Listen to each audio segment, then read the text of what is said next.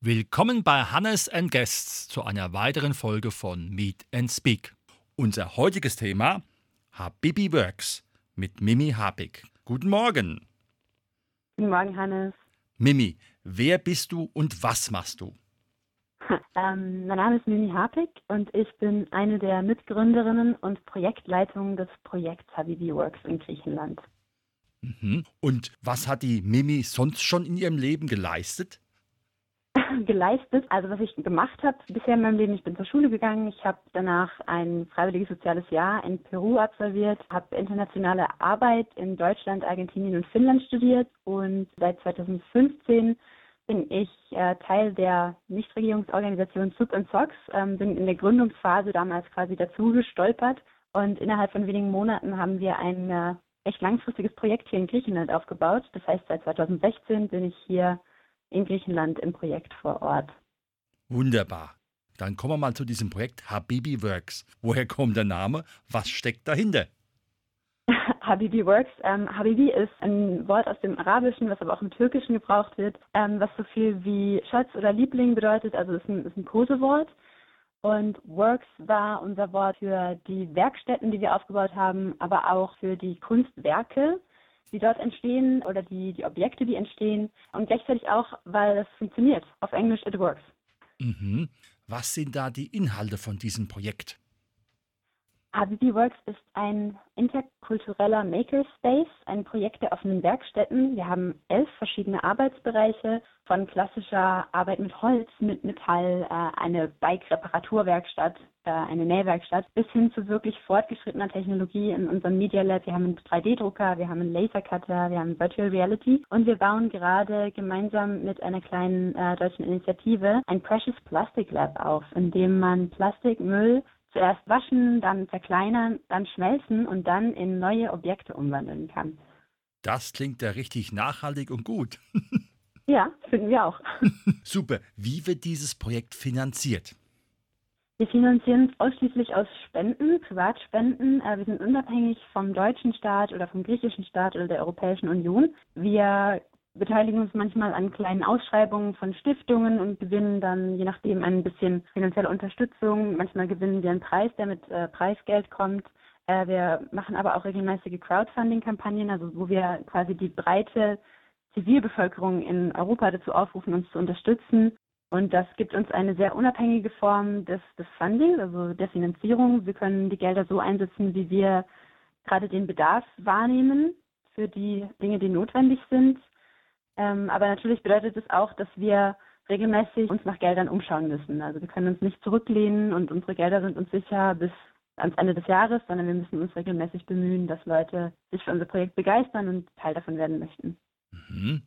Wie sieht so eine Arbeitswoche von der Mimi aus?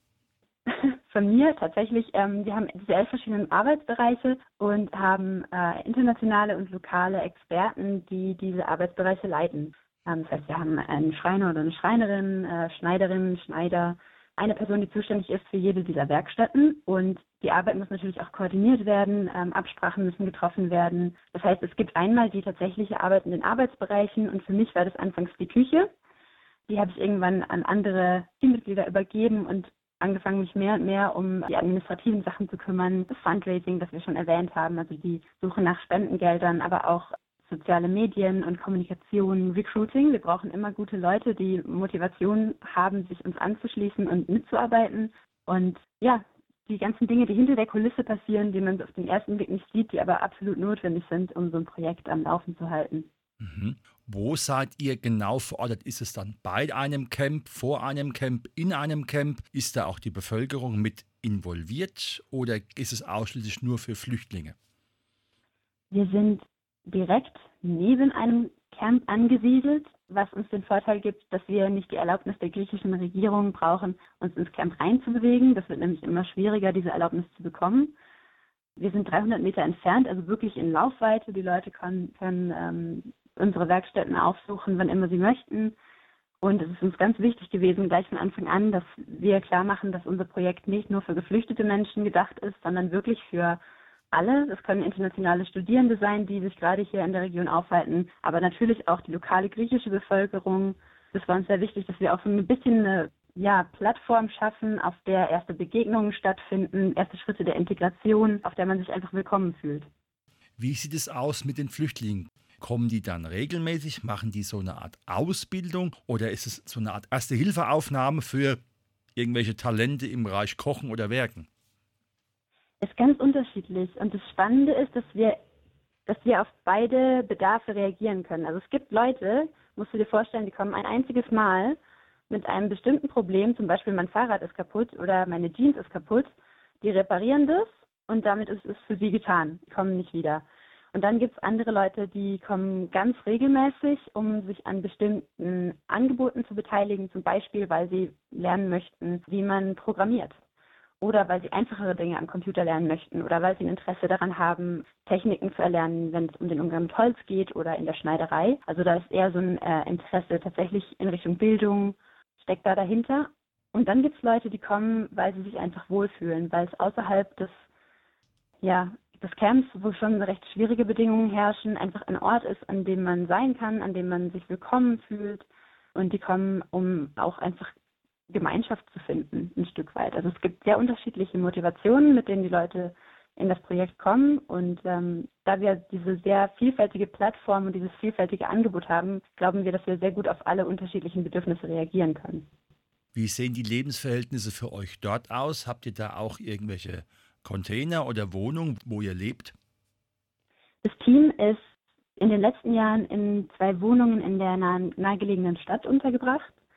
Zu Anfang haben wir innerhalb des Projekts gewohnt für die ersten zwei, zweieinhalb Jahre und haben dann aber festgestellt, wir brauchen ganz dringend diesen, diese Trennung von Beruf und Privat, also Arbeit und Freizeit müssen getrennt werden, einfach auch so für das Wohlbefinden unseres Teams und der Leute, die hier wirklich langfristig im Projekt vor Ort sind.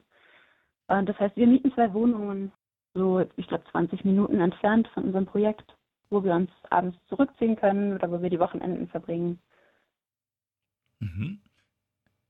Habt ihr eine spezielle Philosophie im Rahmen von Habibi Works? Steht da ein großes Ziel dahinter, außer jetzt einfach manuelle Tätigkeiten zu fördern oder einfach auch Leute zu unterstützen? Unsere Vision ist so ein bisschen eine Welt, in der alle ihre Talente entfalten können, in der alle gleiche Zugang zu Chancen haben. Und ähm, eine ganz wichtige Haltung, wenn man in Habibi Works arbeitet, ist die Arbeit auf Augenhöhe. Das heißt, wir würden uns nicht als Lehrer oder Lehrerinnen bezeichnen und die Menschen, die zu uns kommen als Schülerinnen und Schüler, sondern es ist ein gegenseitiger Lernprozess wir glauben, dass alle Menschen die Experten ihres eigenen Lebens sind, die wissen am besten selbst, was ihnen fehlt, wie, wie, die Problemstellung aussieht und daher auch, wie die Lösung am besten aussehen könnte. Und was wir bereitstellen möchten, sind einfach Materialien, Ausrüstung und ein Raum, in dem diese Lösungen umgesetzt werden können. Und wir glauben, dass wir damit eine Wirkung auf fünf verschiedenen Ebenen haben. Einmal natürlich, ganz offensichtlich, die Verbesserung der Lebensumstände im Camp, weil Leute Dinge herstellen können, die ihnen fehlen. Das kann ein Schuhregal sein oder ein Vorhang für mehr Privatsphäre oder ein kleines 3D-gedrucktes Objekt. Dann glauben wir aber auch, dass wir eben Zugang zu Bildung, wenn auch informal, ähm, eröffnen, den Menschen sonst einfach nicht haben, weil sie von den Bildungswegen hier im Land ausgeschlossen sind. Dann glauben wir, dass wir eine, gut positive Wirkung haben auf die Integration, auf Begegnung, auf den Abbau von Vorurteilen, und auch auf die mentale Gesundheit und das Wohlbefinden der Leute, die in Habibi Works einfach so ein bisschen dieses, dieses Label, dieses Etikett loswerden können, ein Flüchtling zu sein und ähm, die als Experte auftreten können, als Schreiner, als Schneider, die ihre bisher erworbenen Kenntnisse und auch ihre Talente unter Beweis stellen können, was natürlich auch zu einer zu ganz neuen Erfahrungen von Selbstbewusstsein und, und Optimismus führt. Genau, und darüber hinaus glauben wir oder zielen wir darauf ab, dass wir eine positive Wirkung haben, wenn es darum geht, äh, in Europa über die Verhältnisse vor Ort, aber auch über die Talente der Menschen aufzuklären. Mhm. Gibt es schon irgendwelche Einblicke, wie lange Menschen in so einem Camp leben oder weißt du das genau? Also so ganz genau kann ich dir das nicht sagen. Es gibt aber Mittelwerte. Also Die meisten Menschen leben zwischen, ich würde sagen, zehn Monaten und zwei Jahren in so einem Camp. Es gibt natürlich Menschen, die haben Glück und ihre Fälle werden schneller bearbeitet. Oder es gibt auch Menschen, die sich dazu entscheiden, das Camp aus eigenen Stücken früher zu verlassen äh, und woanders ihr Glück zu versuchen. Aber es gibt auch viele Menschen, die tatsächlich seit drei Jahren einfach auf das Interview warten, in dem sie dem griechischen Staat von ihrem Fall erzählen können. Also das heißt, Interviews für Menschen, die ankommen, werden in einem Jahr, in zwei Jahren, in drei Jahren äh, anberaumt. Und bis dahin bleibt den Leuten nichts anderes übrig, als ja in, in einem Camp ausgegrenzt von der restlichen Bevölkerung ähm, ihr Dasein zu fristen. Ist da nicht auch ein gewisser sozialer Druck da und eine gewisse Aggression und Frustration? Du meinst innerhalb des Camps? Ja, und das müsst ihr ja auch durch euer Projekt mit auffangen, weil die kommen ja auch zu euch. Ja, du hast recht. Natürlich ist da sehr viel Frustration. Und natürlich kommen manche der Menschen mit sehr schwierigen Erfahrungen. Äh, manche Menschen kommen mit Traumata. Ähm, und es ist wirklich erstaunlich, muss ich sagen, wenn man sich quasi das Potenzial für Konflikte anschaut. Also wie du sagst, Frustration. Dann aber auch Menschen aus unterschiedlichen Ländern, vielleicht mit unterschiedlichen kulturellen Hintergründen. Die sprechen unterschiedliche Sprachen oder haben unterschiedliche religiöse Überzeugungen. Oder gehören Gruppen an, die vielleicht sogar in ihren Herkunftsländern sich sehr feindselig gegenüberstehen, in einer Situation, die von Mangel beherrscht ist und von, von Ausgrenzung, von Diskriminierung. Wenn man sich dieses Konfliktpotenzial anschaut, dann ist es eigentlich sehr beeindruckend, dass die Anzahl der tatsächlichen Konflikte, die ausbrechen, super gering ist. Mhm. Ähm, und natürlich gibt es Momente, in denen die Lage angespannt ist oder in denen jemand richtig schlechte Laune hat, in denen jemand sich aufregt und das auch in Habibi Works passieren kann natürlich. Aber bisher hatten wir eigentlich immer die Möglichkeit, mit den Leuten, die frustriert sind, sehr konstruktive Gespräche zu führen, genau zu verstehen, wo die Frustration gerade herkommt, ob die mit dem Projekt zu tun hat, ob die mit der Lebenssituation zu tun hat oder ob die einfach mit diesem ganzen sehr menschenfeindlichen System zu tun hat, in dem die Leute gefangen sind. Mhm. Wo ist Habibi Works geografisch verortet? Wir sind auf dem Festland, so. ähm, in der Nähe der albanischen Grenze, auf dem Festland, ganz oben Nordwesten des Landes, in der Nähe der Universitätsstadt Janina, äh, nahe der albanischen Grenze. Das heißt, wir sind also sehr weit von den Inseln entfernt, von der Frontlinie quasi, an der Menschen ankommen in Europa. Nichtsdestotrotz gibt es aber auch hier sehr viele Camps für geflüchtete Menschen. Und auch wenn die Inseln meist der einzige Ort sind, der in den Nachrichten oder in den Medien generell erwähnt wird, gibt es im ganzen Land Zustände, die absolut zu kritisieren sind. Wenn jetzt jemand sagt, oh, Habibi Works, das ist eine gute Idee, die würde ich gerne unterstützen. Wo kann er euch finden und wie kann er euch unterstützen? Finden kann man uns ganz einfach im Internet, zum Beispiel unter www.habibi.works oder auch auf Instagram als Habibi Works oder auf Facebook in unseren sozialen Medien. Unterstützen kann man uns auf wirklich unterschiedliche Art und Weisen. Und wir glauben, dass es deswegen möglich ist, für jede und jeden Teil von, von dem Projekt zu werden. Ähm, natürlich sind wir auf Spendengelder angewiesen. Also eine Geldspende zu tätigen ist immer eine Möglichkeit, Solidarität auszudrücken oder auch Materialspenden, wenn man vielleicht ähm, Maschinen oder Materialien zur Verfügung hat, die gebraucht werden könnten vor Ort, dann gerne bei uns melden. Ähm, wir suchen auch immer Leute, die sich selbst ins Projekt einbringen möchten und ihre Fähigkeiten einbringen möchten ähm, in einer unserer verschiedenen Werkstätten. Da darf man sich sehr gerne an die E-Mail-Adresse recruiting at subinfox.eu wenden. Mhm. Wie wird es für die Mimi weitergehen? Welche Pläne und Visionen hast du noch? Ähm, ich bin gerade in dem Prozess, tatsächlich so das Tagesgeschehen mehr und mehr zu übergeben ähm, das Management des Teams, die täglichen Entscheidungen nicht mehr alle mittreffen zu müssen. Und das ist ein ganz spannender Moment für diese Übergabe. Es ist ein super fähiges Team hier vor Ort, was dafür sorgt, dass die Werkstätten jeden Tag laufen, dass alle Materialien da sind, dass ähm, alles da ist, was gebraucht wird, um das Projekt umzusetzen. Und ich konzentriere mich mehr und mehr auf mögliche Zusammenarbeit mit anderen Partnerorganisationen, ähm, schaue mich um, was in Europa sonst noch passiert, wer vielleicht ähnliche Projekte aufgebaut hat wie wir und ob da nicht Möglichkeiten der Zusammenarbeit bestehen. Also ich versuche mich mehr so aus dem täglichen Geschehen zurückzuziehen, um mir das große Ganze anzugucken. Sehr schön. Und dein Wunsch für Habibi Works wäre, in fünf Jahren sieht es wie aus?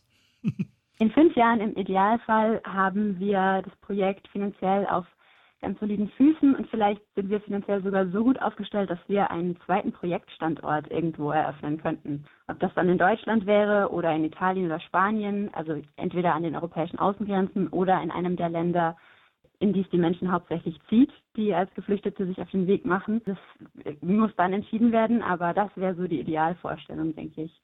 Sehr schön. Mimi, vielen lieben Dank für diese Einblicke in diese wertvolle und auch wertschätzende Arbeit.